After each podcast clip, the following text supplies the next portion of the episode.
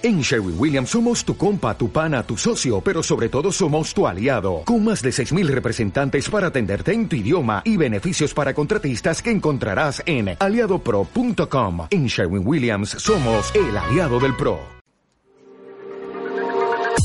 Frente a la opresión, liberamos nuestra rabia. Ni una menos, ninguna agresión sin respuesta. Frente a la violencia cotidiana, elegimos el humor. Nuestra venganza es ser felices.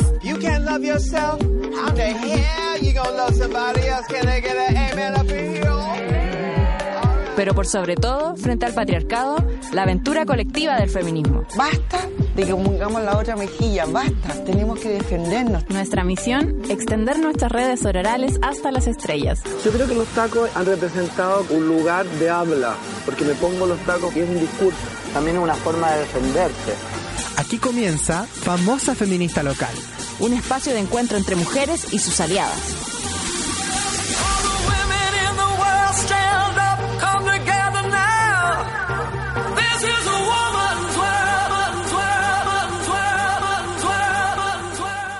Me acosté a caminar durmiendo. Dios, déjame salir del centro. En Argentina, a puertas de una nueva convocatoria de la marcha Ni Una Menos, que protesta a nivel mundial por los altos índices de violencia machista contra mujeres y niñas, medio centenar de feministas se desnudaron en una de las entradas de los tribunales de justicia, para denunciar la nula respuesta de esta frente a las denuncias de violencia contra las mujeres y los femicidios.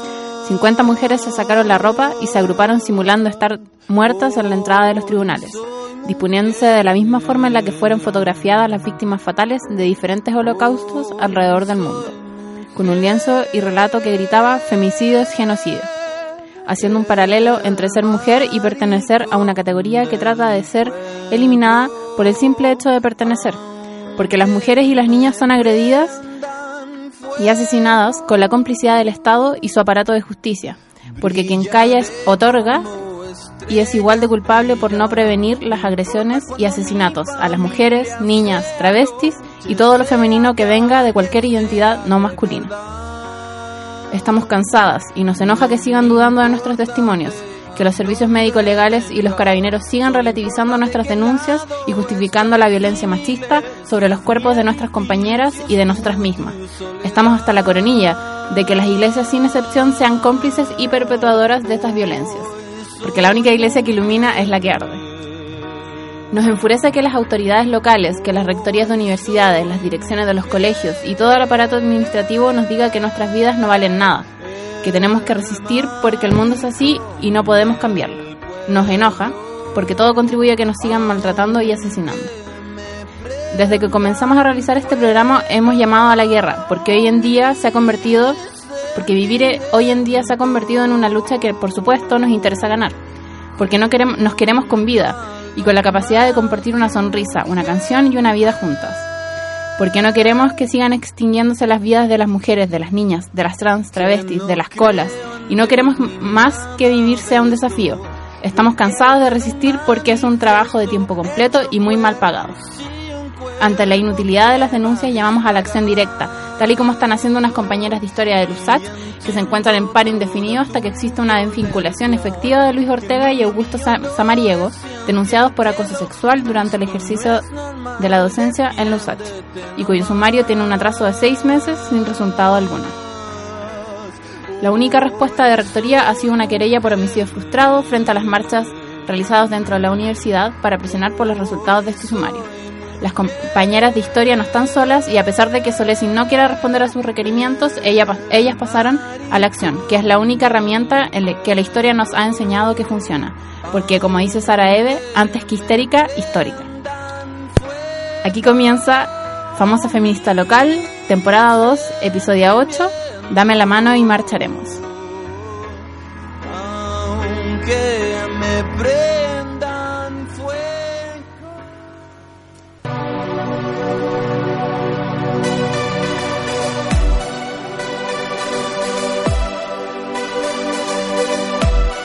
Hola, hola chiquillas. Estamos con la casa llena. ¡Eh! ¡Llegó la Ori! Llegamos todas atrasadas hoy día, para variar. Eh, Eh, acabo de leer la editorial que escribió que nos mandó la Rusi con mucho cariño. Le mandamos besitos desde Conce. Y estamos con muchas invitadas. Parto presentando a mi derecha está la estupenda Fanny, de la boca Kylie. Hola, hola, hola, hola, hola. Sí, me, me pidieron muchas veces que viniera y bueno, como deben saber, muchas cosas pasaron en mayo en Lusat y en este momento estamos retomando todo lo que teníamos que hacer, o sea, seguimos haciendo actividades, pero lo más importante ahora es, como siempre he dicho, estar en este momento con las compañeras de historia, en este momento están en una marcha, están en paralización y lo que más importa es que estemos en este momento mucho más unidas porque hay un- una cosa muy interesante y es que en todas las universidades de Chile está pasando casos brutales de machismo y en el momento en que de verdad todas las vocales y secretarias de género estemos unidas. Entonces yo creo que en este momento, más allá de lo que nos sucedió, bueno, deben saber que nos bajaron el fanpage y la persecución y todo, tenemos que ahora visibilizarnos y hacer justicia, como corresponde. Claro, porque no es que ahora hayan empezado a ocurrir los casos, sino que se están visibilizando. Sí, po. Así que hay que psiconear, Eso. llamado a psiconear como siempre. Y estamos, eh, nuestras muchas invitadas de hoy día son las chiquillas de Medicina de la Chile. Saluden. Hola. Hola. Eh, porque hoy día las llamamos para hablar de, me imagino que han sabido de los casos que se, de la noticia que ocurrió en la Facultad de Medicina de la Universidad de Chile, que eh, se, eh, se supo o se filtró que había un grupo de WhatsApp de compañeros de tercero, si no me equivoco, ya, de tercero, y que se enviaban fotos de las compañeras de medicina. Eh, si ustedes pueden contarnos un poco más en su propia voz, ¿cómo fue que se enteraron de esto? Ya, mira, contando a grandes rasgos lo que ha pasado eh, durante estos meses en la facultad, eh, ha sido que eh, todo partió en el verano. Ya. Que empezaron a circular unos rumores de que habían unas fotos rondando por ahí, de que había cierto material y nadie sabía mucho. Entonces, eh, esto llegó a la CCGEN y la CCGEN hizo un trabajo eh, de rastrear este rumor, decirle, ir preguntándole a cada persona, diciéndole de dónde lo escuchaste y así como consecutivamente, hasta que llegaron, eh, por un lado, a un grupo eh, pequeño de hombres donde se había filtrado una, o sea, uno de las personas que lo componían este grupo eh, había mandado la foto de una compañera. Y por otro lado, como siguiendo otros rumores también, se llega al grupo general de hombres, donde se revisa el historial completo y se encuentran eh, fotos de compañeras también. Y a la vez se encuentran conversaciones donde, porque uno puede decir, ya, pero las personas que mandaron las fotos fueron una o dos.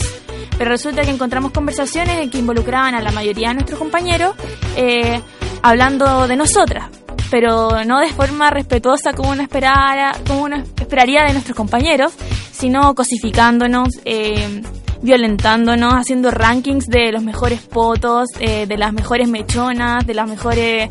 de todo. Como básicamente cosificándonos. Claro. Mm. Y eh, entonces ante esto, esto se había quedado como muy eh, piola, por decirlo, como la CCGN se con- contactó con las involucradas, pero durante el mes pasado, dentro de nuestro grupo general de mujeres, porque tenemos un grupo donde estamos solamente las mujeres de la generación, eh, empezamos a hablar sobre este tema y, y cachamos que no estábamos solas y de que eran muchos casos y éramos muchas afectadas por las mismas dos personas que habían eh, compartido estas fotos. Entonces decidimos organizarnos y decidimos hacer algo al respecto. Ya, ¿y qué es lo que decidieron hacer una vez que se enteraron o que reunieron la información suficiente? Eh, comenzamos una campaña de visibilización. Eh, básicamente no queríamos como llegar y educar a nuestros compañeros porque igual son personas bastante grandes, eh, van tercera de medicina, eh, pero igual era nuestra responsabilidad, entre comillas, eh, dejar de normalizar toda esta situación y comenzar a visibilizar mediante eh, varias campañas, recolección de testimonios, comisión de denuncia y también mediante las reuniones de mujeres nos dimos cuenta que lo mejor que podíamos hacer era comenzar a comenzar a denunciar todas eh, y cada uno llevar los casos a sumarios para que esto eh, fuera sancionado por la universidad. ¿Alguien más quiere decir algo? ¿Chiquillas? Eh, que este punto me parece súper cla- eh, clave porque me parece, bueno, en realidad nos parece re- súper importante reivindicar nuestro rol como eh, estudiantes organizadas, como mujeres organizadas, dentro de la visibilización que tuvo toda este, esta situación, porque nosotros agradece- agradecemos mucho a la CCG, agradecemos a nuestro centro de alumnos eh, y estamos sorprendidas por el manejo positivo que ha tenido la autoridad, pero finalmente el comunicado eh, y, toda, y todo este revuelo mediático y visibilización sale de un ambiente de sororidad que se generó en las compañeras, de un ánimo de organización, de lucha contra la violencia y, y el comunicado y todo emana de nosotras y esto nos- es fundamental que se reivindique nuestra, nuestro rol porque finalmente como mujeres tenemos que entender que tenemos un rol activo en estas situaciones de violencia y que en realidad organizadas sí podemos eh, ser mucho más fuertes y que podemos y que podemos luchar contra estas cosas y que es importante que nos acompañemos, que nos creamos, que nos organicemos y que, y que demos la pelea. Y Sí, todas las mujeres ser conscientes de eso. Eh, es- esto en este caso es distinto a lo que comúnmente pasa, que es que se filtran las fotos, ¿cachai? O se filtra alguien como que dentro del mismo grupo, de los mismos hombres, eh, le cuenta a alguien sobre este grupo de WhatsApp. Aquí consistió en un caso de, la, de una investigación que hizo la pues, con ayuda de ustedes, como compañeras organizadas. ¿cachai? Y lo, lo más terrible es, creo yo que, claro, como decías tú, em, cómo explicarle a ellos que esto está mal, porque es tan común. Lo, lo poco, lo, lo raro es que eh, se sepa que esto se es como que se publiquen y que está, está los pantallazos de los comentarios que hacen y del qué, qué tipo de fotos se mandan. Como decía mi compañera recién también, eh, mediante estas reuniones de mujeres nos dimos cuenta que, era- que éramos muchas las afectadas. Eh, y, mm, o sea, también salió en nuestro comunicado que estas fotos también habían sido conseguidas mediante engaños o investigaciones científicas falsas. Eh, queremos aclarar que todas estas situaciones fueron como eh, de una situación abusiva de poder, abusiva de confianza, en donde este sujeto era muy cercano a estas personas y abusaba eh, pidiéndole estas fotos eh, sin ningún consentimiento como eh, científico de una investigación. Pero, pero con, con, para una investigación científica, ¿a qué te referías? Es que lo que pasó más que nada es que, o sea, nosotros en la facultad, como estamos en la facultad de medicina, como investigaciones eh, por parte de estudiantes o por parte de cualquier persona son bastante comunes. Entonces, no es como cualquier persona que haya llegado de la nada en la calle y nos haya dicho, estoy haciendo una investigación, mándame fotos. O, o- Sino que- o que te haya tomado una foto directamente. tú. Entonces, estamos hablando de todo un contexto científico en el que nos desenvolvemos. Entonces, cuando llega un compañero y tiene armado toda una historia con respecto a que está haciendo una investigación, necesita ciertas fotos, y es tu compañero y es tu amigo, tú claramente confías en él y confías que lo que está diciendo está, es verdad. Y aquí hay un punto súper importante que queremos decir que aquí no, no es culpa de las mujeres que enviaron las fotos. Y eso es súper importante porque las redes sociales ha dicho muchas veces que, ah, pero es que ellas son las que enviaron la foto, entonces ellas tienen que tenerse las consecuencias prácticamente. Y no es así. Como dijo la compañera recién, esto se dio en un contexto de confianza, en un contexto investigativo. Y, independiente de eso, una mujer que tiene una relación de confianza con alguien tiene todo el derecho a ir su sexualidad como quiera enviar las fotos que quiera, porque la relación está de confianza y eso ya existe. Ahora, que la persona que recibió las fotos las mande las divulgue en otros medios, eso es lo que no corresponde. Y por eso estamos también hoy día acá. Queremos decir a todas las compañeras que han sufrido estos problemas también que se acerquen a agrupaciones, que se visibilicen estas cosas, porque esto no solamente es la Facultad de Medicina, no solamente de los estudiantes, esto pasa en todas partes. Estos grupos de WhatsApp nefastos de hombres están en todas partes, nuestros papás, en el colegio, en todas partes. Entonces nosotros queremos decir que por favor que se acerquen, que se visi- visibilicen y en el fondo también quitarle la culpa a las afectadas.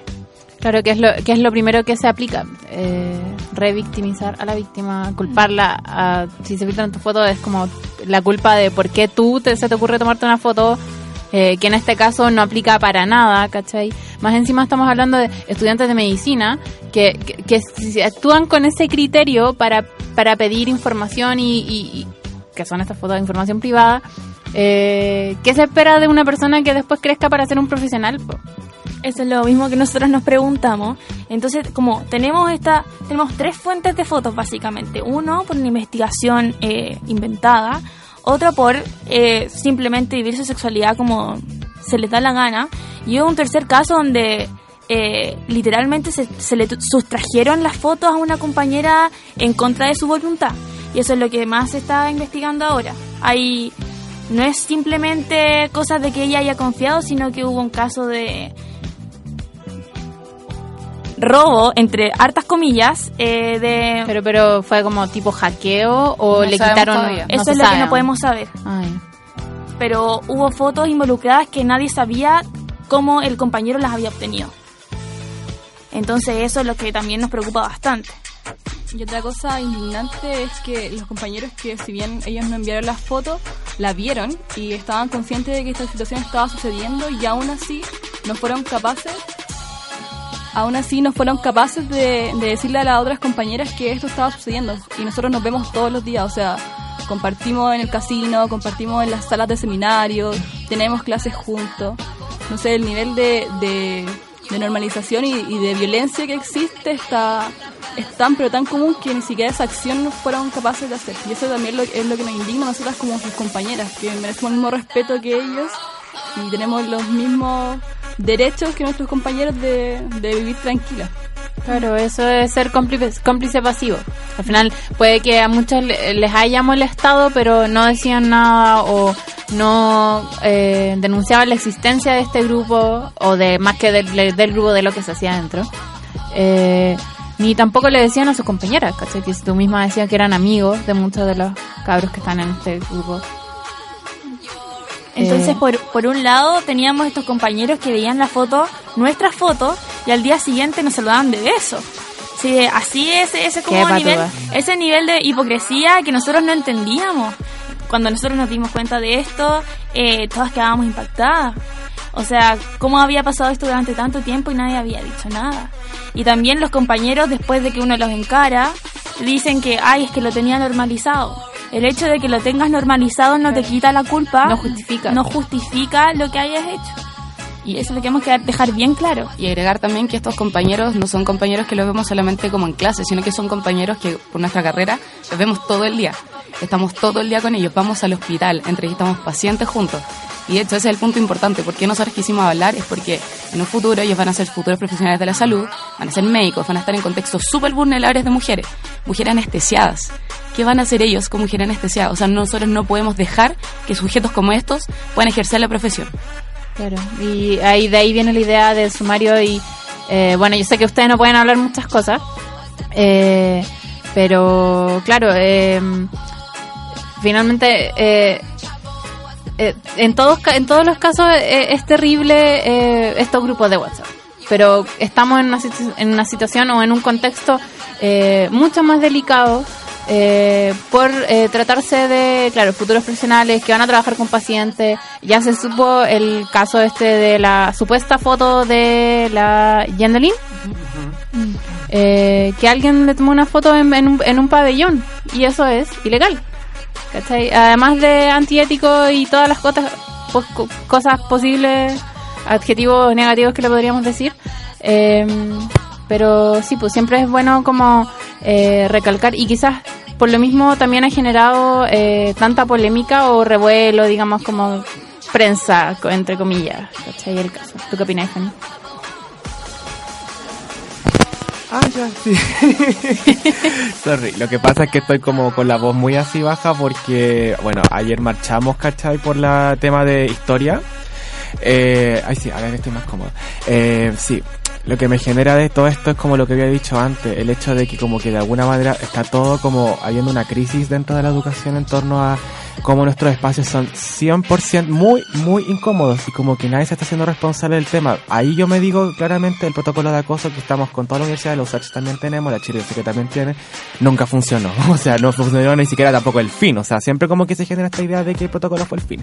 Entonces, lo que siempre se pide, al menos desde la USACH, es que, weón, cambiamos la cultura de relaciones que tenemos porque de verdad está horrible. O sea, yo lo escuchaba perfectamente y o sea, yo me pongo a pensar en lo que está pasando, no solamente lo que nos pasó a nosotros, ¿cachai? De que también a, mis amigas también les sacaron sus fotos, también las publicaron en sitios, las pusieron en páginas porno y el hecho a mí me produce un, un asco porque yo en el momento en que yo supe a mí me temblaban las manos, era como, weón, están robando información de gente y la están po- exponiendo un, a un punto en que la gente luego te dice, pero es que tú subiste la información, tú subiste esto, esto es público, o sea, eh, tú eres la persona responsable. Entonces, a mí lo que me genera de verdad no solamente un asco, de verdad, de cómo está la universidad en este momento, sino que la organización en este momento es urgente, urgente, como que ya todas las instancias estudiantiles, todas las instancias, por de partida ya la, la- la instancia institucional ya para mí ya mu- murió, o sea, es una mierda, fue una mierda. Entonces, como que mi idea es que empecemos a organizarnos y que empecemos ya a decir, chiquillas, ya es como este momento ya paremos, hay que empezar a organizarnos en conjunto porque esta weá ya sobrepasó el nivel. Eh, es verdad. Hay que sigonear, hay que juntarse, como las chiquillas decían, eh, entre mujeres y eh, golpear la mesa. Eh, vamos a ir a una canción ahora, un primer break de nuestro bloque. eh, que la, la pidió la Paula, que está, la Rupaula, que está en, de controladora hoy día. Vamos, Rupaula. Todas la amamos. Eh, vamos a escuchar eh, El hijo del Capitán Trueno de Miguel Bosé.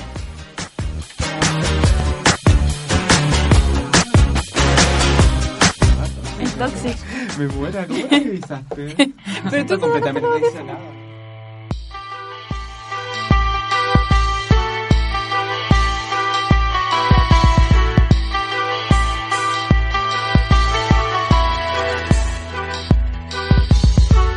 El hijo del capitán trueno nunca fue un hijo digno del padre. Salió poeta y no una fiera, hijo de su madre. El hijo del capitán trueno no quiso nunca ser marinero. No se embarcaba en aventuras,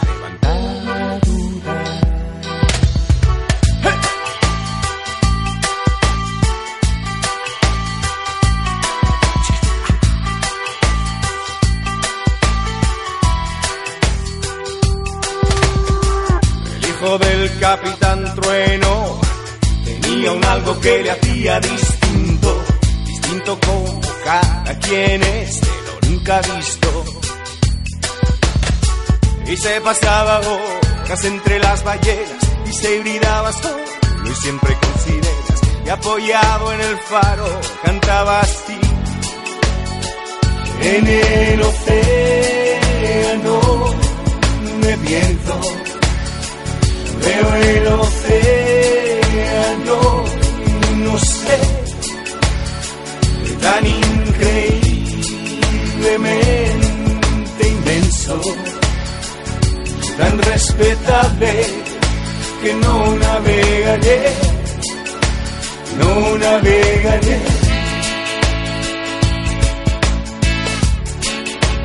No lo navegaré.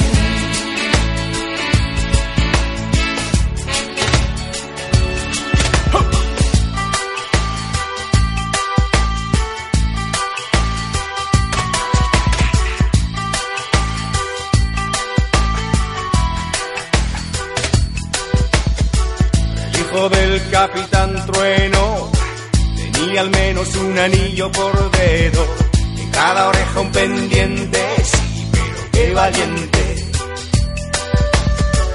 El hijo del capitán trueno tenía fama y mucha pinta de raro, y a todo el mundo le hizo ver que no era malo. Así que le encantaba estar entre ballenas y se especializaba en conquistar sirenas. Y de noche en el faro les cantaba así.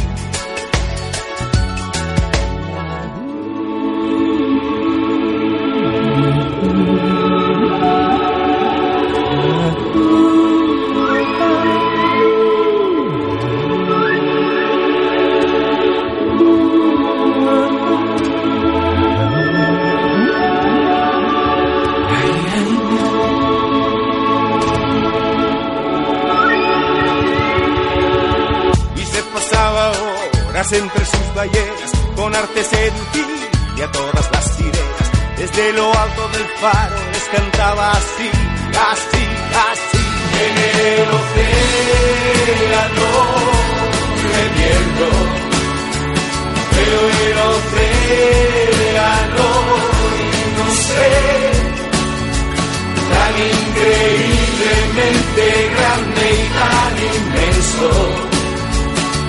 tan respetable que no navegaré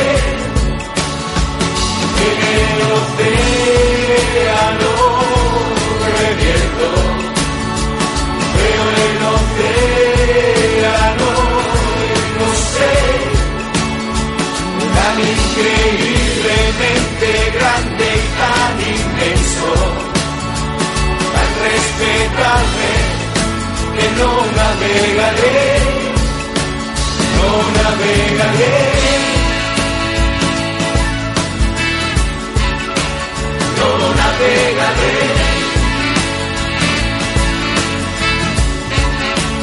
No navegaré. No navegaré.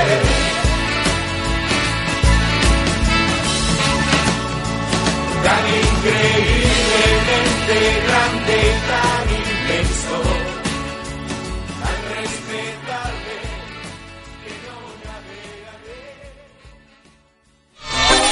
Este es un mensaje de famosa feminista local. El patriarcado existe y queremos combatirlo. Deshacernos de estos silencios mediante la palabra es un gesto político, una alerta, un llamado a la guerra. Famosa feminista local. Primera temporada.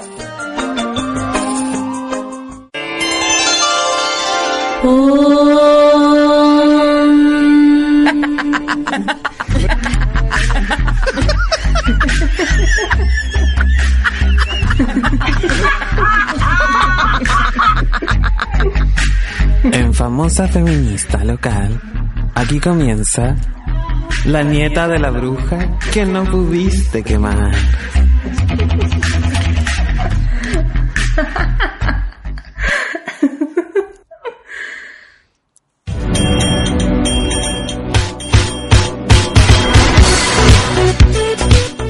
Hola, hola. Yo soy la nieta. Eh, soy la Flo. Eh, la bruja de esta semana es, eh, que la hice con mucho amor, es Sor Juana Inés de la Cruz.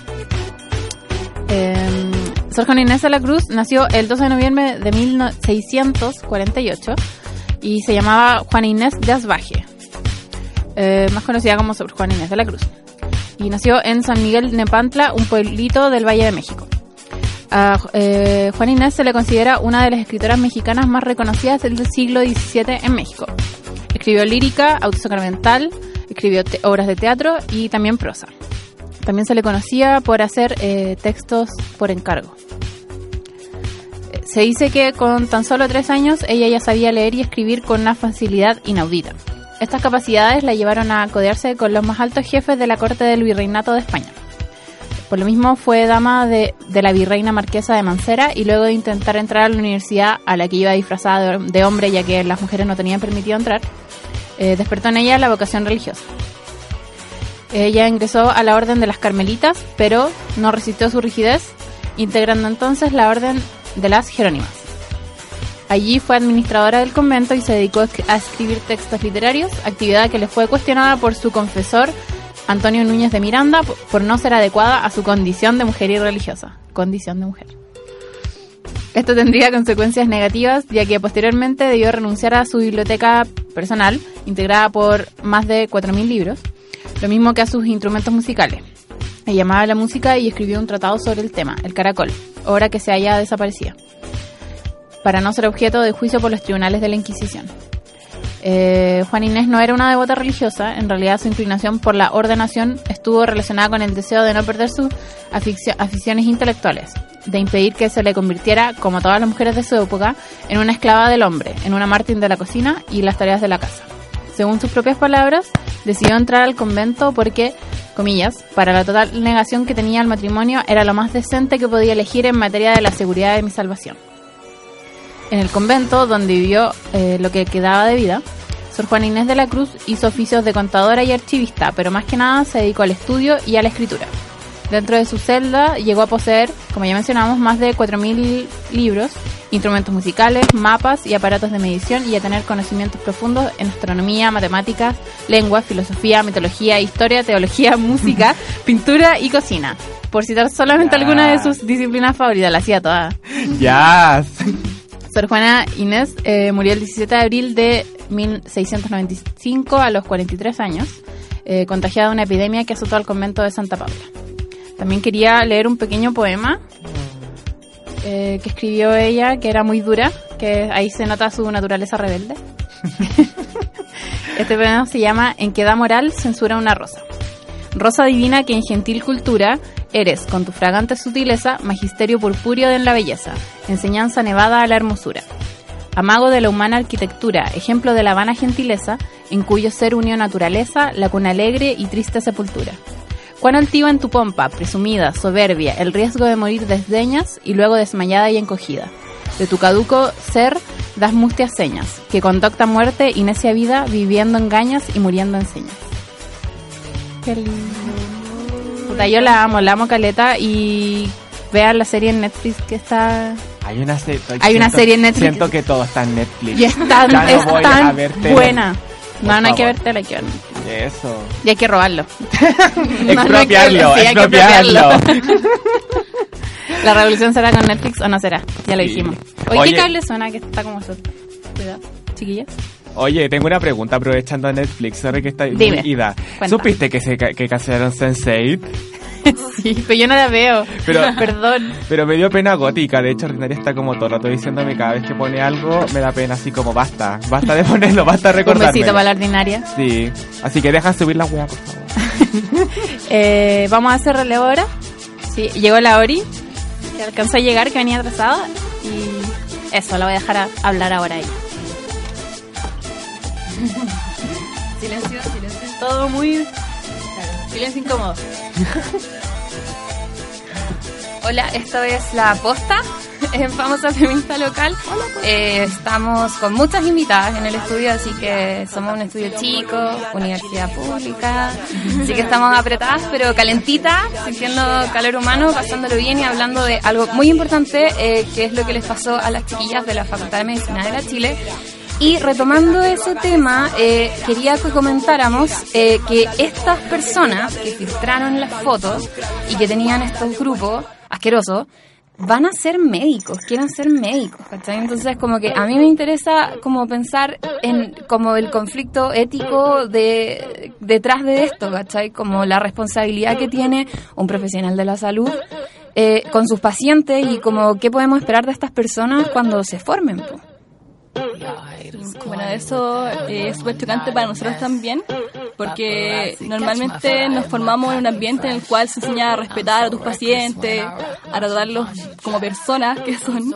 Entonces, encontrarnos con esta realidad de que estos compañeros en el fondo pasan a llevar los derechos y la dignidad de sus compañeras y parece algo tan común y tan normal, es realmente chocante para nosotras darnos cuenta de que eso sucede. Además, o sea, uno de los comentarios que vi en estas noticias, en verdad hice el peor error que es ver los comentarios cuando publican las noticias, y decía, ah, pero es la Chile, que le enseñan excelencia y no le enseñan valores. Y, y nada que ver, pues, o sea, nuestra malla, eh, yo creo que es de las únicas mallas que tenemos tres ramos de ética por lo menos. O sea, no estoy, son tres ramos de ética. Son tres semestres enteros hablando sobre qué es bueno, qué es malo, eh, qué hacer en, ta- en tal conflicto. Entonces, no es como que la Chile no nos esté enseñando, sino que es la gente que puede entrar nomás, pues, por, es la PSU el único filtro para entrar o no a medicina. Sí, pues, no se trata de defender a la Chile, aunque yo igual tengo una relación de amor y odio con mi casa de Todos, estudio. todos. Entendemos. pero pero eh, no, no queremos hacer una defensa como a ojos cerrados ni férrea, pero no es la uni el único lugar en el que pasa eso. O sea, creo que es muy común que los hombres tengan estos grupos en los que tienen estas fotos, ¿no? Hombres solo de la universidad, hombres de todas partes, ¿cachai? Como que yo no sé, no soy hombre, iu.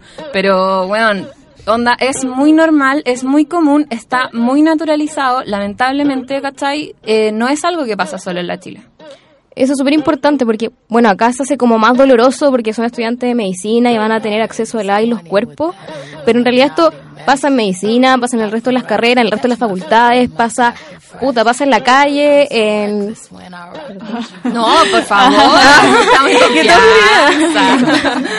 pasa, pasa en la calle, pasa en tu casa, o sea, en realidad re- todo, la- vivimos un ambiente violento donde te violentan todo el rato y se hace más doloroso que te violenten tus compañeros, que te violenten en la U, pero esto no es, no es nuevo, es de, es de ahora, es de, no es de ahora. Los grupos de WhatsApp están en todos lados, todos, como dijo mi compañera, nuestros amigos, nuestros hermanos, nuestros papás tienen chat de WhatsApp y, y en este caso, aunque haya sido solo un chat para, como, para algunos, que en realidad es, mucho más que un chat, es un ambiente donde eh, que se construyó un ambiente donde se permite la violencia y donde se permite que escale. Y acá vemos las consecuencias de que se permitan estos ambientes y que sean cómplices pasivos de generar eh, situaciones como esta, como un chat de WhatsApp de hombre hecho para, para acosar mujeres. Sí, pues, para violentarlas. Es súper doloroso porque la relación de confianza que había entre los compañeros eh, es súper impactante que, que se vea eh, tan afectada. Por ejemplo, eh, como nosotras como compañeras íbamos a hacer barra a, lo- a los partidos de fútbol, todo ahí toda la semana estando apoyando a los chiquillos. Y de repente nos damos cuenta de que esos mismos chiquillos que nosotros íbamos a apoyar, nuestros mismos compañeros, nuestros mismos amigos, eran los que estaban en esos grupos de WhatsApp. Se empieza a, a- a ver las listas de las personas integrantes del grupo y te das cuenta que son tus mismos amigos los que están ahí. Entonces, en realidad, esa relación de confianza que había, de compañerismo que teníamos, eh, se vio muy afectada después de, de esto. Y el ambiente de tensión que existía post saber la noticia eh, era muy desagradable, en verdad. Y al final las repercusiones también las vivimos nosotras mismas. O sea, por una, por una parte nosotras denunciamos los hechos, pero por otra parte nosotras también nos tenemos que hacer cargo de todo el resto. O sea, nosotras no nos están apoyando muchas instituciones que digamos. Está bien que la Chile se hizo cargo y está con el sumario, tampoco vamos a saber. Mínimo. No sabemos qué va cuál va a ser la resolución tampoco, así que tampoco podemos hablar acerca de ello. Y por un tema legal. Por eso tampoco vamos, queremos hablar sobre los sumarios, porque no queremos entorpecer el proceso. Pero por otra parte también eh, es súper cruento lo que pasó porque nosotras tenemos siempre las repercusiones, nosotras estamos organizando, nosotros tenemos que usar nuestro tiempo. Nosotros estamos acá con ustedes a las 7 de la tarde cuando en realidad también nosotras, como por nuestra gran carga, también tendríamos que estar estudiando, entre comillas. Entonces al final ellos también se están salvando todo el rato y nosotros somos las que tenemos que estar lidiando con todo. Entonces eso lo hace mucho más como terrible el proceso porque al final igual estamos siendo violentadas al, al- por el mismo hecho de querer visibilizar. Sí, pues son ustedes las que se llevan toda la carga, incluso son las que tienen que explicarles que esto está mal y decirles que no tienen que hacerlo, no son capaces como de eh, tener ese mea culpa y no sé, asumir un poco de la responsabilidad de todo esto. Incluso siempre se le intenta bajar el, el perfil, ¿ah? y pongan gente que leen y esas mierdas. Mierda. Oye, eh, quería hablar del tema de la confianza porque, puta, son sus compañeros, gente con la que ustedes tenían relaciones de amistad, gente a la que apoyaban y ahora tienen que seguir yendo a clase y tienen que seguir viéndolo. Como que me imagino que está como peludo, doloroso esa parte. Qué mal, qué mal.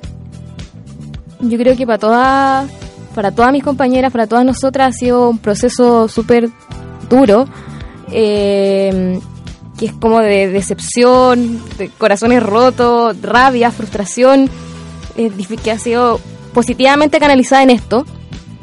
Eh, y se hace, a, a- a muchas se nos ha hecho más difícil porque incluso tienes que llegar hasta, hasta tu casa a explicar por qué esto está mal y se, se rompió un vínculo que estaba dentro de la generación que yo creo que no se da en muchos ambientes, un vínculo de, de real confianza entre hombres y mujeres que eh, finalmente ellos, ellos fueron los responsables de terminar rompiéndolo y, generando este ira, dolor, pena y, y cuántas sensaciones pueden haber.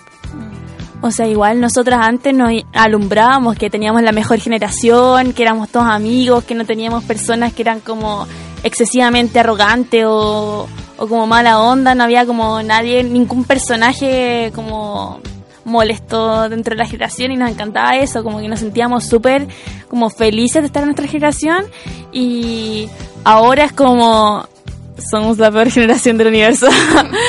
Pero eso, más que nada, ha sido todo un proceso y, don- o sea, y dentro del cual la mayor carga emocional, tanto como la carga de, organizarse de por tiempo, la carga académica se nos ha hecho mucho más difícil, la carga emocional que trae eh, hacer un comunicado, tener que explicarle a todo el mundo, es muy desgastante y uno uno llega a la casa y es como yo no quiero hacer nada, por favor nadie me hable, no quiero estudiar para la prueba de mañana y ha, ha sido súper duro para nosotras.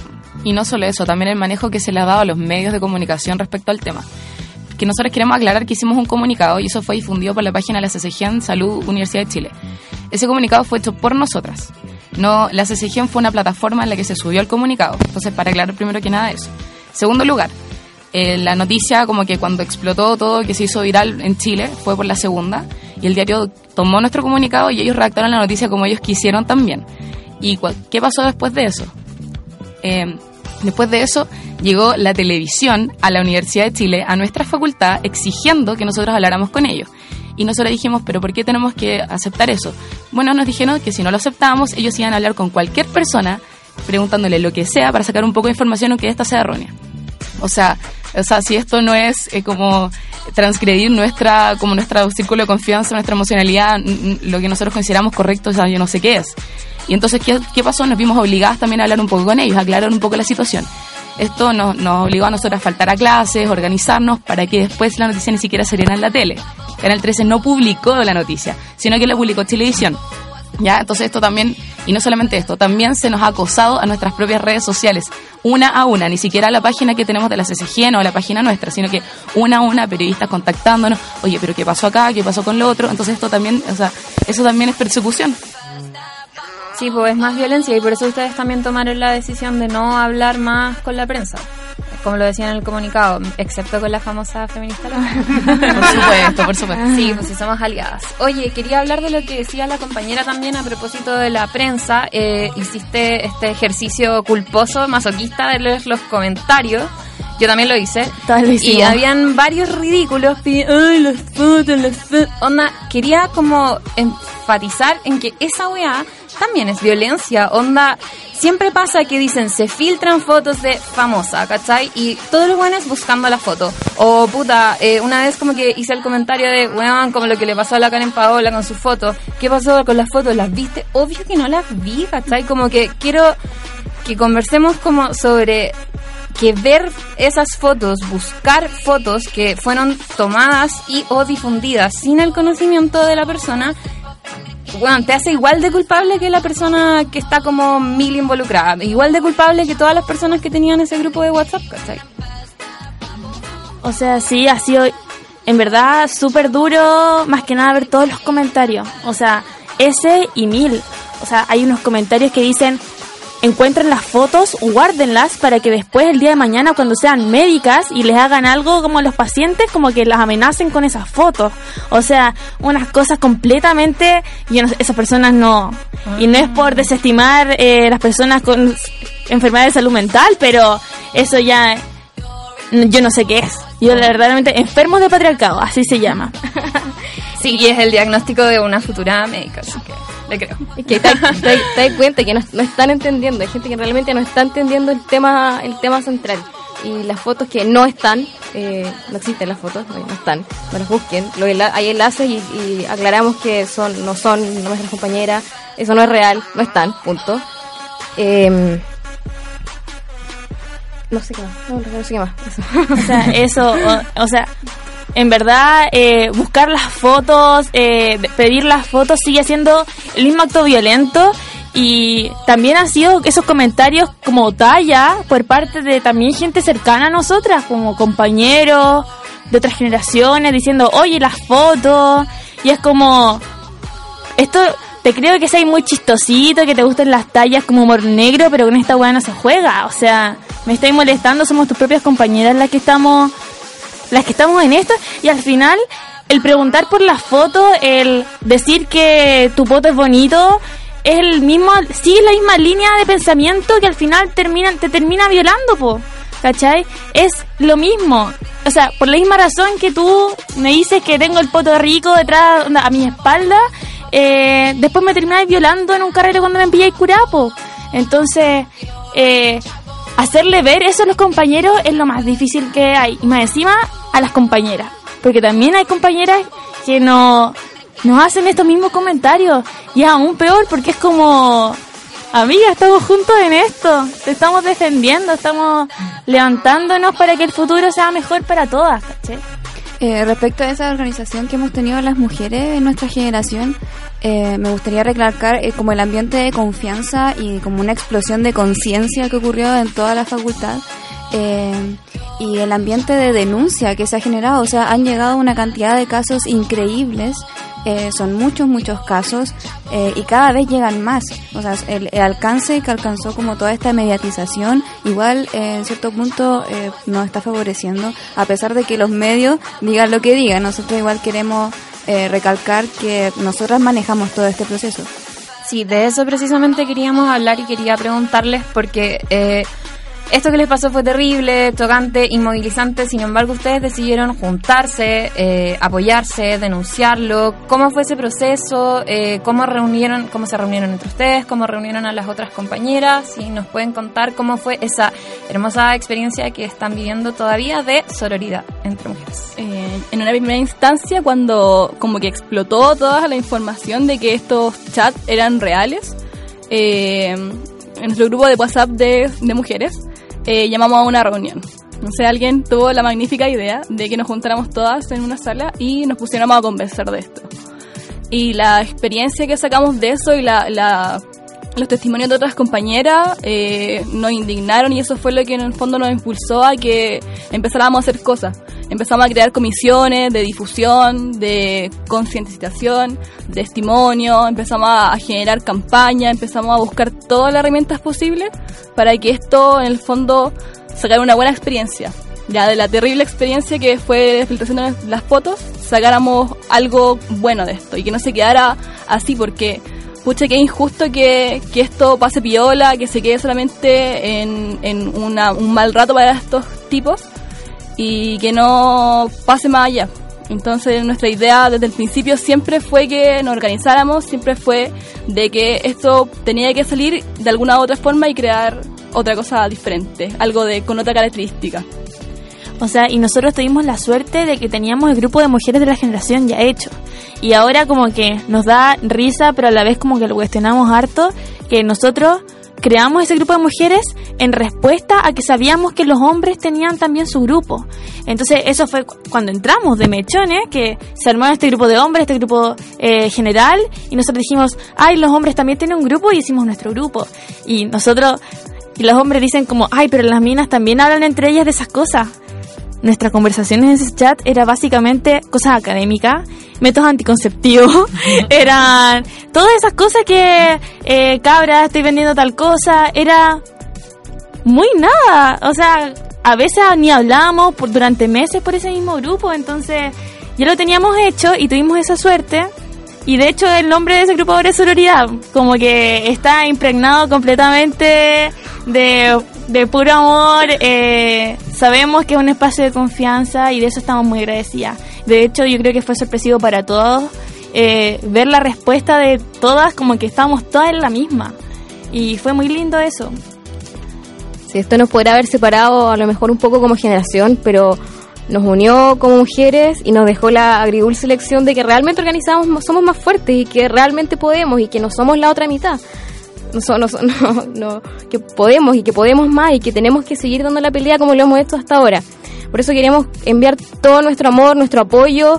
Les creemos, las apoyamos, las acompañaremos a las compañeras del Liceo 7, de la USAT y a todas las mujeres que estén viviendo por estos procesos que son terriblemente difíciles, pero estamos juntas y, y- estamos juntas y ensorizadas y, y podemos, juntas podemos.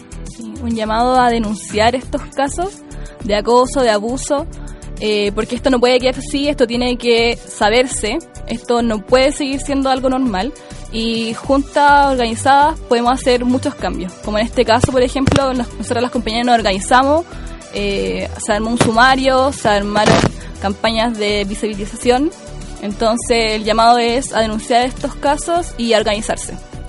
Y además, o sea, nosotros tenemos la suerte de que en 2016, creo más o menos, se armó la CCG en nuestra facultad.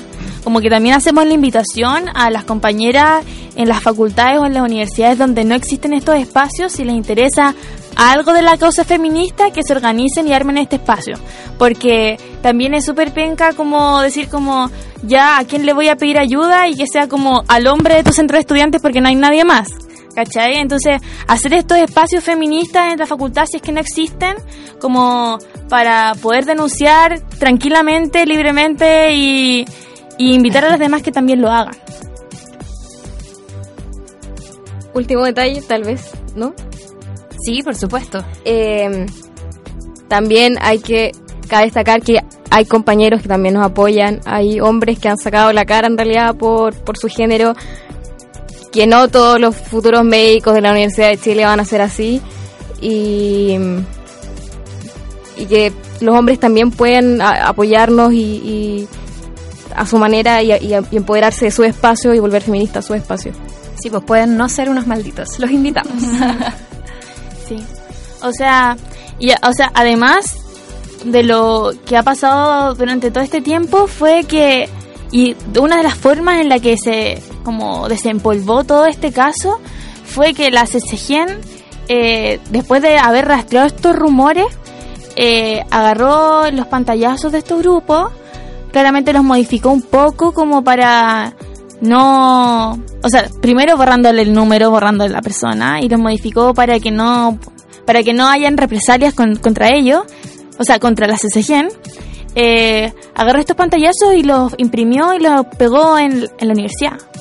Entonces todos veían esto como una campaña como de concientización y después resulta que los pantallazos eran reales. Esos mensajes, esas conversaciones habían sido y o sea, claramente lo que había en las paredes había sido modificado, pero era exactamente lo mismo básicamente. Entonces, eh, va- igual eso... Escuchamos varios comentarios de hartos compañeros diciendo como, oye, esta no es la forma de abordar el asunto, onda, la CCGN se pasó, ¿cómo hace eso? Y es como, ¿qué?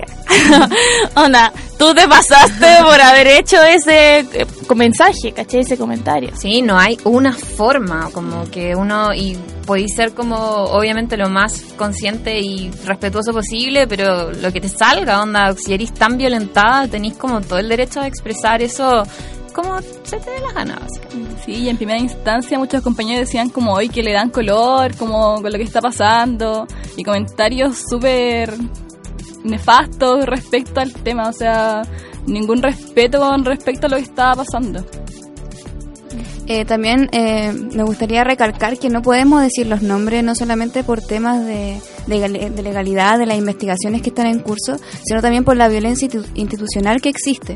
O sea, si nosotros los funamos de manera pública, por ejemplo, que fue lo que pensamos en el primer momento de rabia que tuvimos, eh, a nosotras igual nos pueden sumariar eh, por como injuriar su nombre. Entonces, eh, también es una manera de protegernos a nosotras, eh, no, no dar más detalles, no dar más información, sobre todo a los medios de prensa que mal utilizan esta información. Sí. Y que al final te terminan imponiendo ellos sus términos, como si no fuera suficiente. Las pésimas. O sea, llegaron en medio diciendo como una periodista mujer diciendo, ay, no, si yo soy mujer, soy feminista. Y después resulta que estábamos ahí y nos decía, ¿y alguno de ustedes fue de la de, la de las fotos? Y preguntándonos así, como para darles testimonio, obviamente, que sin en anonimato y toda la era. Entonces era como... No, pues ubícate, pues niña. O sea, y es como, ¿no? Y el y la otra persona diciendo, "Oye, ¿les podemos sacar una foto? Así como de espalda, así como para publicarla. Y era como, no. Ay, pero salieron en la tele. Si salieron en la tele es lo mismo, de lo mismo que yo les saco una foto. Y es como, no. Y no tenemos por qué también darle explicaciones. Si no queremos, no queremos nomás.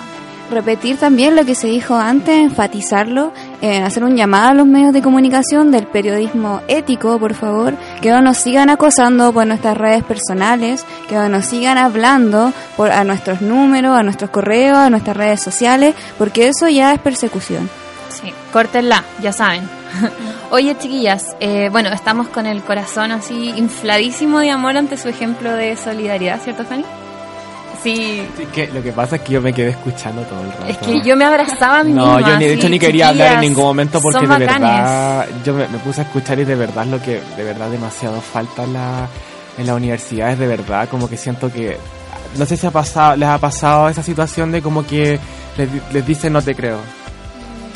bueno, a mí cuando me llevan a los casos de acoso, a mí me dicen lo mismo, pues de, a mí no me creyeron y gracias porque alguien me creyó y de verdad a mí me, me llega mucho cuando ustedes de verdad hablan sobre el compañerismo y la solidaridad porque de verdad es algo que de verdad falta tanto y no sé, espero que esto siga generándose porque de verdad he, he comprendido que la, que la voz sexo, la, CC la CCG han sido espacios muy maravillosos para que las mujeres y la diversidad sexual eh, ay, sí, ahí sí, eh, puedan estar juntas y de verdad luchando juntas y de verdad que no nos podamos separar, de verdad. Es como que de verdad yo como que me quedé súper calladita y escuchando porque de verdad fue como maravilloso.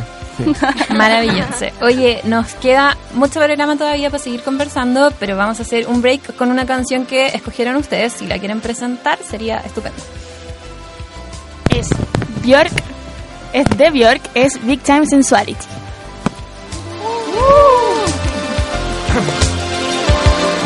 Bueno, no sabía que yo era panelista. Yo estaba callado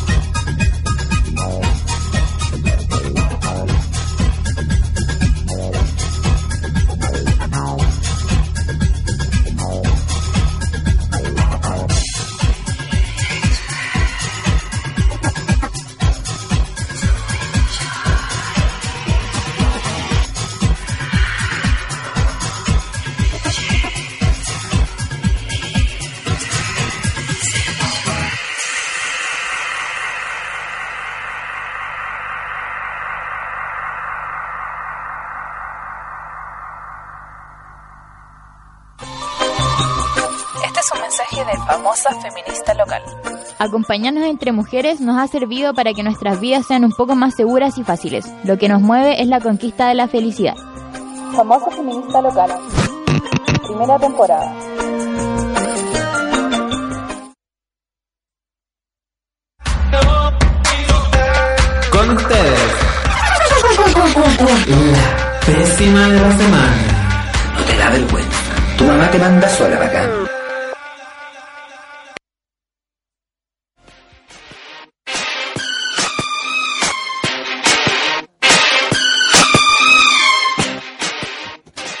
Volvemos con la pésima de la semana. Es una sección muy querida porque como que me desahogo, ¿cachai? Como que acumulo todo el odio, que es, mucho, el odio semanal, se imaginarán, en esta sociedad tan machista. Eh, y vengo acá a descargarme. Así que vamos con la pésima de esta semana que es Loreto Iturriaga, hija de Raúl Iturriaga Neumann, ex director de la DINA. Esta ridícula es la misma que le tuiteó al presidente de Estados Unidos lo siguiente. Señor presidente, ayúdenos, nuestros padres, una vez soldados, ahora son presos políticos en Chile. Primero, ¿quién te ha creído? Trump está demasiado ocupado inventando terroristas y declarándole la guerra a cualquier país con petróleo como para pescarte. Segundo, preso político Iturriaga Neumann. ¿Really? Tu papito cumple condena en el Hotel Punta Peuco por el asesinato del general Carlos Prats en septiembre de 1974 y 45 casos de secuestro calificado, 38 de ellos en el marco de la Operación Colombo. Si vamos a hablar de presos políticos, hablemos de los cientos de la dictadura de la que tanto colaboró tu papá, o de los 37 mapuches encarcelados hoy en Lebu, Angol, Temuco y Concepción. Loreto Iturriaga, ridícula. Gánate el show. Pero no es por esto que Loreto Iturriaga es la pésima de esta semana. El miércoles 31 de mayo, la hija de torturador tuvo la desfachatez de usar nuevamente Twitter para publicar la siguiente frase en respuesta a otra tuitera que se refería a las mujeres torturadas a quienes introducían ratones en la vagina durante la dictadura. Ella le dijo, Deja de inventar cosas, mujer, que pasan solo por tu mente perturbada y sucia. Te mueres de ganas de que un honorable te violara. No Loreto. Los violadores de derechos humanos no son honorables y que nos violen no es un honor, es un acto de violencia y abuso de poder. ¿Hasta cuándo vamos a seguir difundiendo la idea de que que nos violen es una especie de premio? Así como, ay, qué bonita, la van a violar. qué tonto. Que una mujer pueda desear ser violada, en la violación no hay consentimiento, estúpida. Es violencia, entiéndanlo todos de una vez. ¿Hasta cuándo vamos a negar además las torturas, violaciones, muertes y desapariciones de la dictadura en este país? Te invito, Loreto, a leer el informe de la Comisión Ballets que constató que los casos de violencia sexual contra mujeres detenidas en centros de la dictadura eran tantos y tan crueles que decidió dedicar un capítulo entero a su denuncia. Te invito a hablar con Leila Pérez, ex militante del MIR detenida por carabineros cuando tenía 16 años de edad y llevada al Estadio Chile donde sufrió su primera agresión sexual. Leila Pérez, que dos años más tarde, con siete semanas de embarazo, perdió a su hijo producto de la tortura. Te invito a conocer la historia de las 316 mujeres que admitieron haber sido violadas en centros de tortura y de las tantas otras que callan. Nos violenta tu ignorancia, Loreto. Por las 6.000 mujeres que denunciaron haber sido víctimas de violencia sexual en Chile cada año, tú eres la pésima de la semana. ¿Qué les pareció? Quedé en shock con tanto palabreo. Oye, hay muchas nominadas a pésimas de la semana. La Fanny tenía, las chiquillas también tenían, porque siempre hay muchas pésimas. Así que vamos, palabríamos las nuevas. Ya, ¿quién po- Yo parto ya. Yo tengo, ya, yo tengo una. Yo, de hecho, antes de esto, yo había propuesto una pésima, así como cámbienlo, pero cuando escuché tal nivel de palabreo, tanto nivel, dije, ¿sabes qué? Se lo merece. merece. Pésima. No, ya. Mi pésima, como deben saber, ayer fue la, la- una, una marcha muy importante en Lusach, de verdad. Hemos tenido tres marchas contra el acoso, de verdad que ha sido histórico, porque siempre nos movilizamos por lo mismo. Entonces, ¿qué pasó después de la marcha? Bueno, el señor Juan Manuel Solesi, mi pésima de la semana, empezó a hablar de secuestro, empezó a hablar de homicidio frustrado contra los estudiantes que estábamos movilizándonos, en la que el señor Solesi encadenó a su a su al instituto, o sea, al edificio, porque él eh, él nunca en ningún momento como que estábamos pidiendo por favor que él saliera, de que por favor queríamos movilizarnos, de que necesitábamos hablar del tema y él en cambio se encerró a todos sus funcionarios y en este momento está diciendo no es que fue homicidio frustrado. O sea, es una ridícula. Hágase cargo, por favor, de las cosas que están pasando en Lusach, que de verdad son cuáticas. No empiece a huevear con la victimización, porque usted no es víctima de nadie. Por algo tiene a un, rec- a un decano transfóbico que hace cuatro años tiene un sumario pausado. O sea, eres una pésima de la semana, de verdad. Sí, de muchas semanas. Pésima histórica, Sí. Y lo último que también quiero también agregar otras pésimas. ¡Oh! Estoy muy- No, antes de pasarse a las cabras. La pésima TVN por estar apoyando a Solesi. También la pésima Publimetro por andar victimizando a uno, a los profesor, a uno de los profesores. Y también por lo demás, pésima mucho gusto. Que más allá de que pudieron visibilizar la situación, sus panelistas dejan mucho que desear. O sea, Carol Dance, que estás diciendo de que hay que escuchar a los profes el abogado con el tema de los sumarios, o sea, y luego la Catherine Saloni diciendo, chiquillo, vamos al desayuno, o sea, en un momento en que teníamos que discutir de la situación, qué mejor que esta ordinariese, pero bueno, saludo a la Cote Quintanilla que estaba hablando del machi que contra el machismo, así que la Viquina, un saludo gratis a ti, eso, besito. Sí, amiguísima de la famosa, la Vikina. La queremos mucho. Que venga. Ya, más pésimas, más pésimas. Nuestras pésimas, primero es eh, el de Clinic, por en primer lugar ser el único medio que se refirió a nuestro caso como mega cagazo y de que los pillaron haciendo esto como si lo malo de todo este caso de lo que hemos hablado eh, fue que los pilláramos, no que lo hayan hecho. Entonces nos sorprendió porque ni las últimas noticias hablaron así de nuestro caso, siendo que fueron muy, muy nefastos, ni siquiera se refirieron con ese título. Fue el de Clinic, que se supone que se refiere a la izquierda, la izquierda más machista que puede encontrar en el mundo, el que se refirió... La izquierda, izquierda, es verdad. Eh, se refirió como mega cagazo.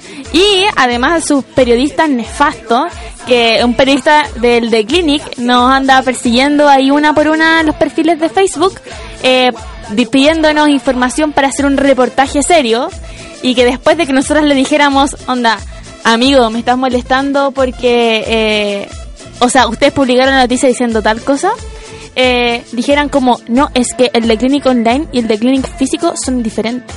Mentira. Como que eh, son como líneas editoriales diferentes prácticamente. Entonces, te pasaste vos, ¿cómo decís? ¿Cómo te da la cara? Yo no, no entiendo, no entiendo. Mi pésima es Lun, con su periodista que dijo que era feminista, pero no estaba segura si esta situación era acoso o violencia.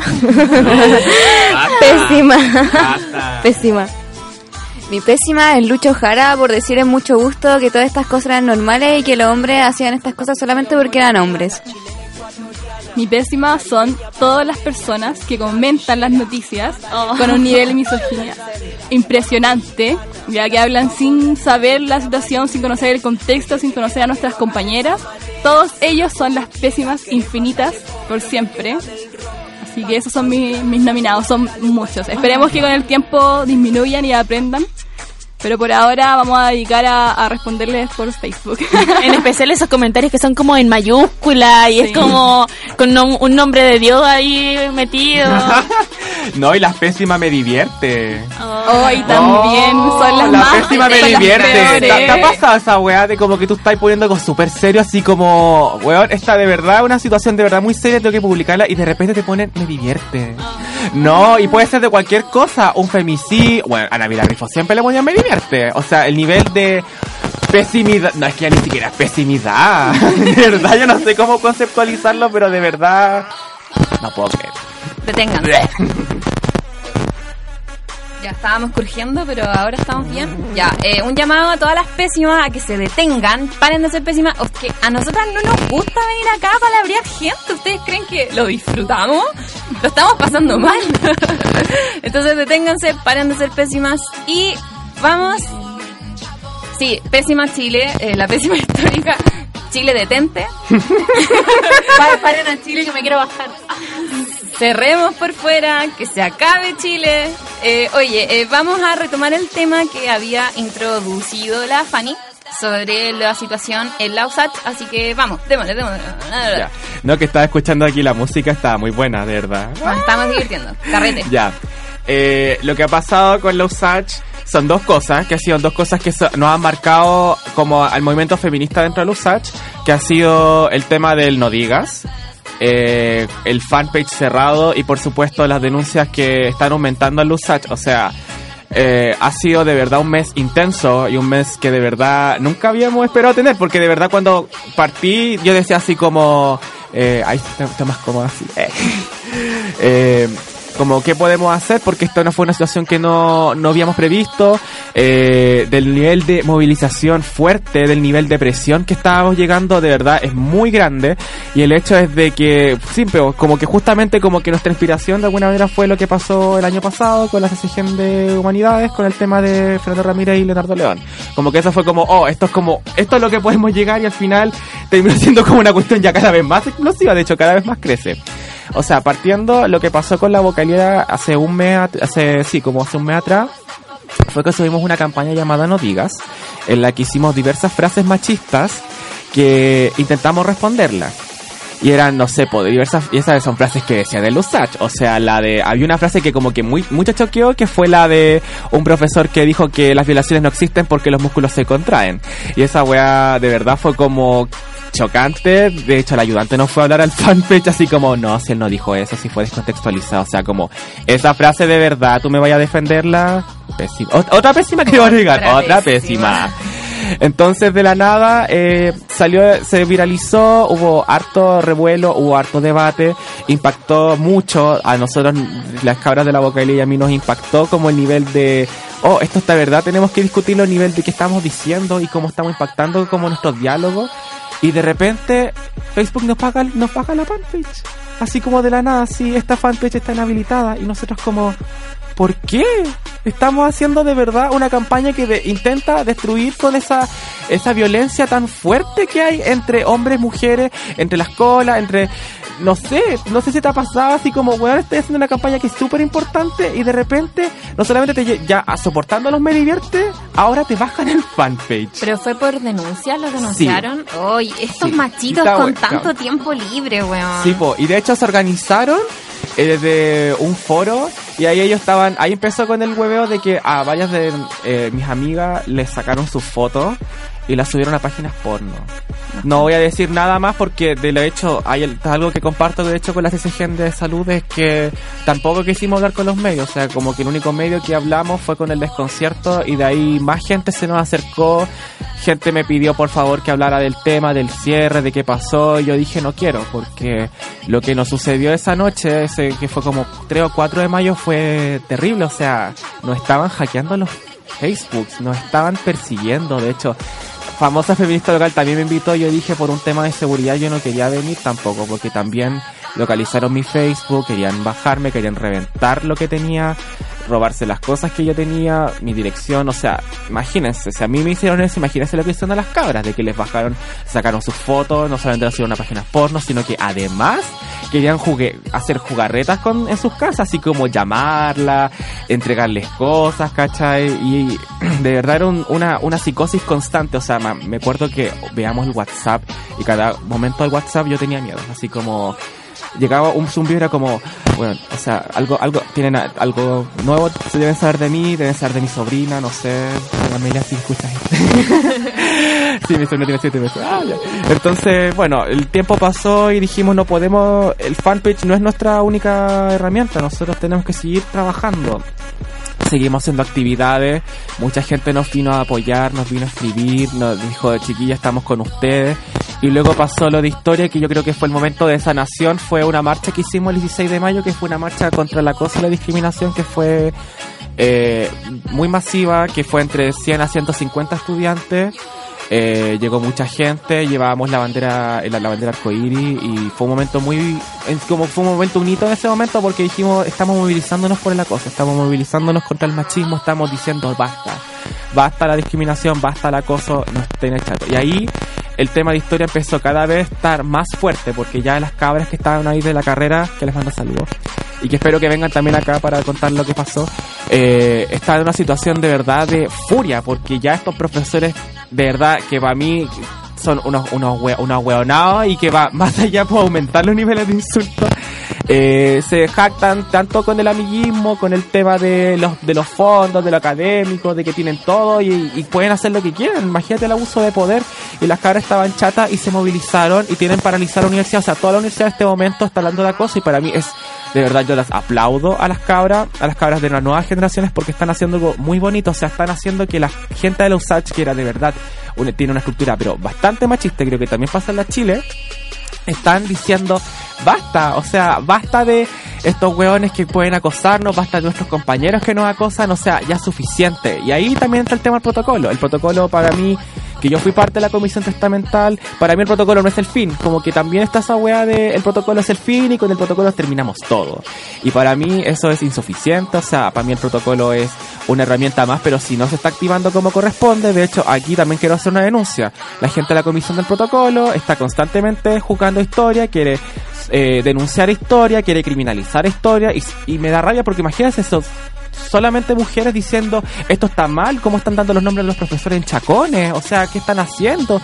Y yo me digo, están manifestándose si ya la, la vida institucional ya no funcionó, o sea, van a, van a tener un montón de pr- problemas las cabras, van a tener que seguir viéndolo y como la respuesta es, oh, vamos a seguir viendo a los profesores, vamos a hacer como si esto no pasara. Entonces llegó la marcha, la última marcha que pasó hace dos días atrás, en la que hubo un caos eh, muy gigante, o sea, la euforia ahí estaba muy vista, o sea, la rabia de años para mí eh, se veía constantemente. Y pucha, y ahí viene el tema de Solesi, pues, de que Solesi empieza a hablar de que eh, eh, lo querían matar, de que lo querían destruir, de que lo querían, de, un montón de cosas dicho.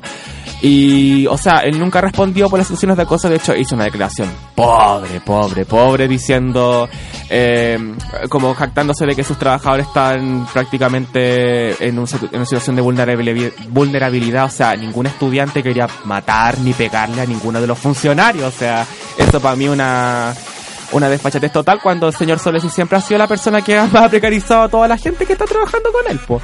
Entonces, me aproblema el hecho porque en este momento el señor estaba diciendo dentro, del- Mercurio de que quiere querellarse, de que quiere empezar a perseguir, o sea, usar las tácticas fascistas de siempre y no responde a lo que está sucediendo. O sea, para mí, más allá de que haya un sumario y todo, eh, ahora va a echársela contra los estudiantes como siempre lo ha hecho y me da rabia porque son gente nueva, eh, puedo inclusive yo estarlo, no sé, pero el tema es que para mí me problema mucho la situación porque genera una criminalización que al final, eh, ¿cómo vamos a responder ante la situación de los dos profesores?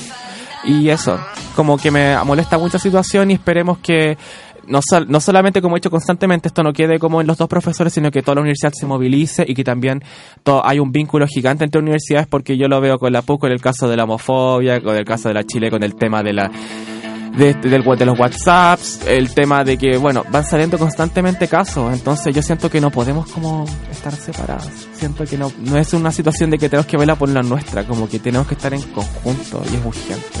Sí, pues la unión nos hace fuertes. ¡Eso! ¡Fuerte!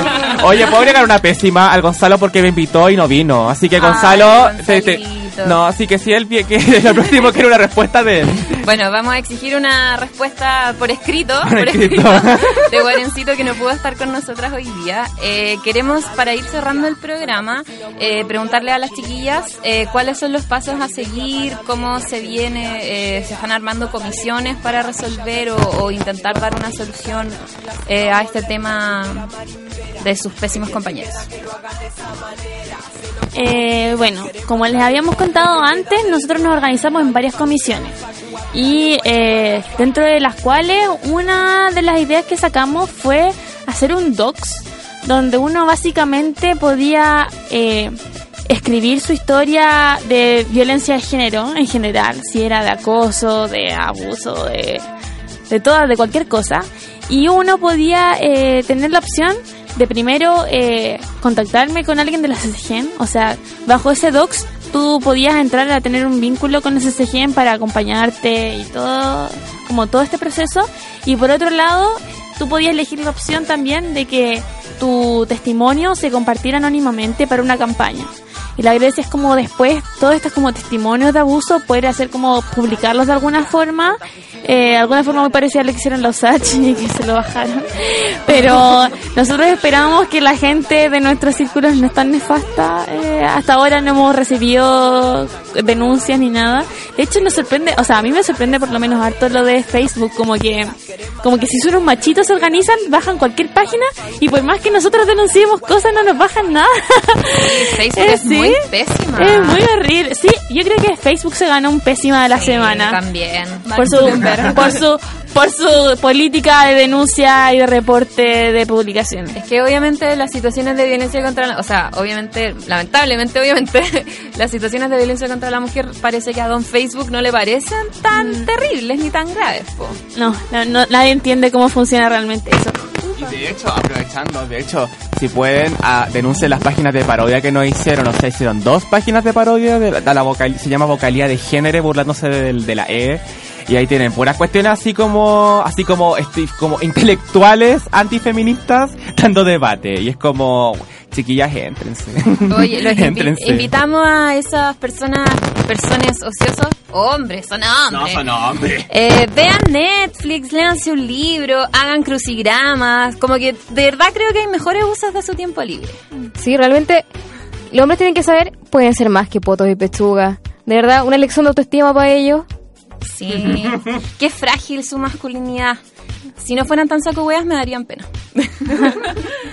Ah, y además de hacer como esta campaña de testimonio, si podemos hacerla, eh, teníamos la idea de hacer algún video, como algo po- que poder viralizar y que sirva más de educación y sirva más también como de empoderamiento.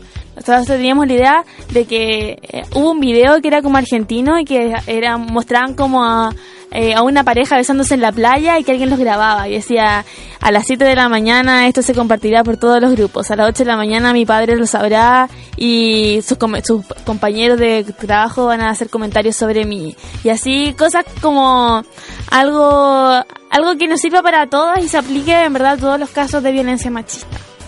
Pero ahí vamos a ver cómo nos casan los horarios porque, como ya habíamos dicho, toda esta, queda esta carga queda encima de nosotras, que a la vez tenemos que rendir académicamente. Entonces estamos viendo cómo lo hacemos, si es que es posible, si es que están los ánimos, porque también el desgaste emocional de todo esto es mucho. Entonces esas son nuestras intenciones más que nada. Bueno, ojalá les resulte lo mejor posible. Eh, únanse, como cuenten con el apoyo de nosotras, de la famosa, para difundir lo que necesiten. Y me quedo también con lo que dijo la Fanny, como de lo hermoso de la unión, como entre universidades, entre vocalías, ¿cachai? Y creo que esa es como la moraleja de esta fábula del programa. Eh, como de que tenemos que estar juntas, sobre todo en los tiempos difíciles, y contar las unas con las otras. De eso se trata. Está la Luz Paula. hola, hola. Eh, primero darle las gracias a las chiquillas por venir, también a la Fanny, a, la- a la- todas las que vinieron hoy día a durar con nosotras. Y yo vengo a... Ay, ¿qué, qué es lo que está sonando? no es lo que parece. ¿O sí? Hay algo que... Ahí ya, sí. ahí sí. Ah, ya, ahí Nadie sí. se mueve, nadie se mueve. Eh, pues yo solo entré para mandar muchos saludos. Primero a Guarén, que está con la perísima. Venceremos a Guarén. Todo va a salir bien. Y también a la Valentina, que hoy día no vino. Eh, También está eh, en situación de pera. En situación de pera. Sí. Absorbida por la universidad. Sí, así que le mandamos saludos y a una amiga que nos escucha desde Conce, una famosa chilota, que la Estefa igual le mando saludos, eh, la Pilar, eh, mi Géminis fa- favorita, igual que Javier Amena, así que... Y que la vale, que la vale. Y que la vale también, así que muchos saludos para ellas. No sé si las chiquillas quieren mandar saludos igual. a todas nuestras compañeras que nos deben estar escuchando y están esperando a que esto salga al aire para escucharlo y que están ahora atentas en el grupo WhatsApp, nuestro grupo de sororidad. Están atentas a lo que estamos haciendo. Eh, ánimo para ellas que vamos y para todas nosotras vamos a salir adelante. Un saludo para todas ellas. Ojalá lo hayamos hecho bien y se sientan representadas con su vocería. Eh, reiterar el cariño a las eh, cabras de los SATs, del Liceo 7. Sí, que sigamos organizándonos, eh, sigamos dando cara. Es difícil, pero eh, organizadas somos más fuertes, ¿o no? Claro que sí. Fanny, salud. Sí, eh, yo quiero darle un saludo, es que yo creo que esta es la tercera vez del programa, yo quiero darle saludo a la... a mi amiguita hermosa que yo he visto cuánto ha crecido y me encantaría que si pudiera escuchar esto de verdad me sentiría súper feliz, que es la Amanda, que como deben saber ella es la presidenta del Centro de Estudiantes de Historia. Ella es la que está dando cara en este momento y me da, necesito decirlo porque ella en este momento está pasando por la, no solamente por un momento de lucha, que algo que me encanta de su valentía porque por dar esta lucha tan visiblemente la van a demandar, la van a perseguir, como siempre hacen con las dirigentes estudiantiles, que siempre los persiguen por decir la verdad. Y quiero que eso siga, como que siga ella eh, luchando, quiero que siga visibilizando, que no pare, porque de verdad lo que está haciendo de verdad para mí como Kylie es histórico. O sea, finalmente estamos hablando de acoso y eso es gracias a que pudo mover historia y que historia está de verdad dando una cara pero gigante a los medios de comunicación, sabiendo lo machistas que son, sabiendo lo cómplices que también pueden ser y como la universidad puede encubrir a la gente, de verdad Amanda, te mando muchos besitos y si escuchas esto, de verdad continúa porque, y que nadie te pare, ningún machito te pare. Eso. Sí, besitos a Amanda, besitos a todas, a todas nuestras auditoras, a todas las chiquillas de medicina, a las chiquillas de los SAT y a todas las que en este momento están pasando por situaciones de abuso y o acoso. Abrazos sororales para todas ustedes. Le mando besos también a nuestras famosas repartidas por el mundo, eh, famosa de Conce, la Rusi, y la famosa mexicana, la Andreita. Que vuelva Andrea, que vuelva Andrea. Sí, la extrañamos y la queremos mucho, pero está siempre en nuestro corazón. No, que vuelva. Quiero que vuelva. Para despedirnos, eh, las vamos a dejar con una canción nueva que salió esta semana de la reina del universo, Anita, nuestra Oh. feminista, nuestra americana favorita, es brasileña, es estupenda y tiene esta canción en español que se llama Paradinha, Paradinha. Un besito, nos vemos, nos escuchamos la próxima semana.